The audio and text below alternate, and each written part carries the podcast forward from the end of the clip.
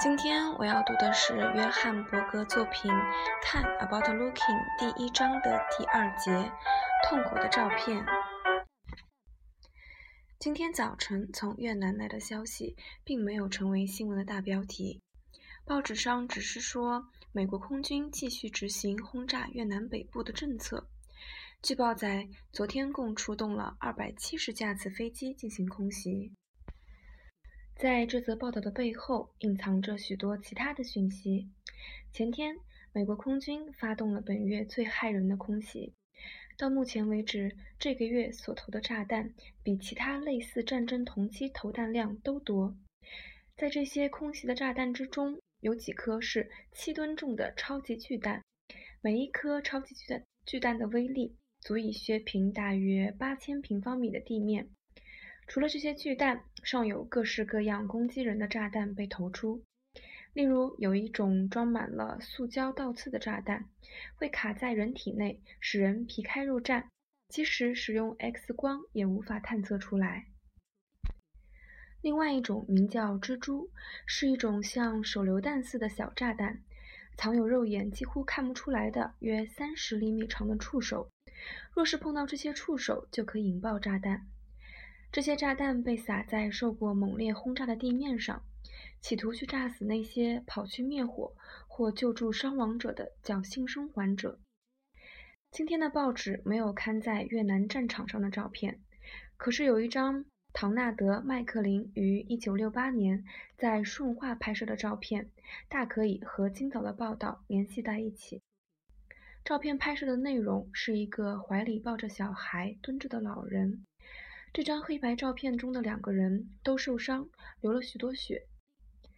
大约自去年起，某些发行量大的报纸已经开始刊载战争的照片了。早些，这些照片可能因为太残忍而被查禁。或许有人会如此解释这一进程：这些报纸业已经意识到，大多数读者现在已经领悟到了战争的可怕，并且想要知道真相。相反，我们也可以说，这些报纸相信读者对于残忍的画面已经习以为常，所以现在只好以更煽情的画面来招揽眼球。第一种论点或许太理想化，而第二个则显然是太具有讽刺意味。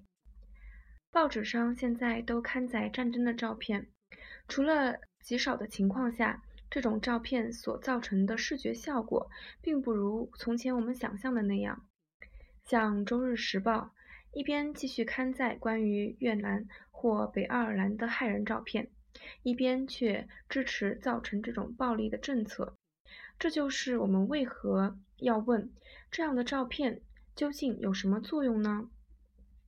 许多人或许会说，这样的照片强烈的提醒我们。在抽象的政治理论底下，在伤亡人口的统计数字或新闻快报的背后，藏有着一种不可忽视的事实，一场经历过的现实。他们也可以继续说，这样的照片像是印在一道黑幕上。对于想忘记或拒绝去面对的事实，这道黑幕会让我们与之隔离。他们认为麦克林的摄影像是一双我们无法合上的眼睛，但是这些照片使我们看见了什么呢？这些照片唤醒了我们，用来形容他们的最确切的词应该是醒目。我们被他们抓住了。在我们看这些照片的时候，他人的痛苦瞬间吞没了我们。我们不是感到绝望，就是义愤填膺。绝望承载他人之痛至无可奈何之境，义愤则要求行动。我们试着从照片中探出头来，回到自己的生活中。而当我们这样做时，对比是如此的强烈。对照之前所见到的悲惨景象，回到我们的生活显得异常的不合时宜。麦克林最典型的照片记录下了突如其来的悲痛的时刻。例如恐怖、创伤、死亡、哀号等，这些时刻其实和通常的时间是绝对不连续的。知道这些时刻可能发生，而且预期它的来临，这使得前线的时间与我们其他的时间经验区分开来。相机使某个时刻孤立出来，而那个时刻的经验亦使自身孤立出来。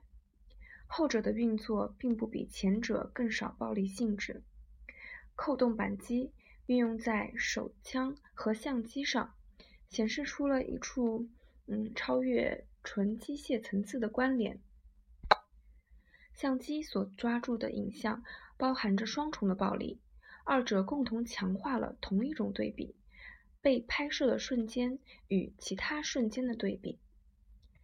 当我们从拍摄的瞬间探出头来，游回自己的生活时候，我们并没有察觉到这一点。我们以为这种中断是我们自己造成的。其实，对那个拍照时刻的所有反应，注定是不适当的。那些亲身处于照片景象中的人，那些握着垂死者的手或为伤者止血的人，对那个时刻的看法和我们所见的不同。而且他们的反应也和我们截然不同。任何人都不可能面对着那个时刻陷入冥想。看完这种照片之后，也不会表现得更坚强。麦克林的注视是件危险又活泼的事情。他在一张照片下方讽刺地写着：“使用相机和牙刷对于我们来说没有什么不同，那只是工具罢了。”战争照片可能包含的矛盾，现在已经变得十分明显。人们通常认为，这种照片的目的是要唤醒我们的关切。最极端的例子，如同麦克林大部分的作品，展示出痛苦的时刻，以便唤起最大的关切。这样的时刻，不论有没有被拍摄下来，和其他所有时刻都是不连续的，它们独立存在。可是，那些被震慑的读者。可能会逐渐把这种不连续感受当成道德感的不安。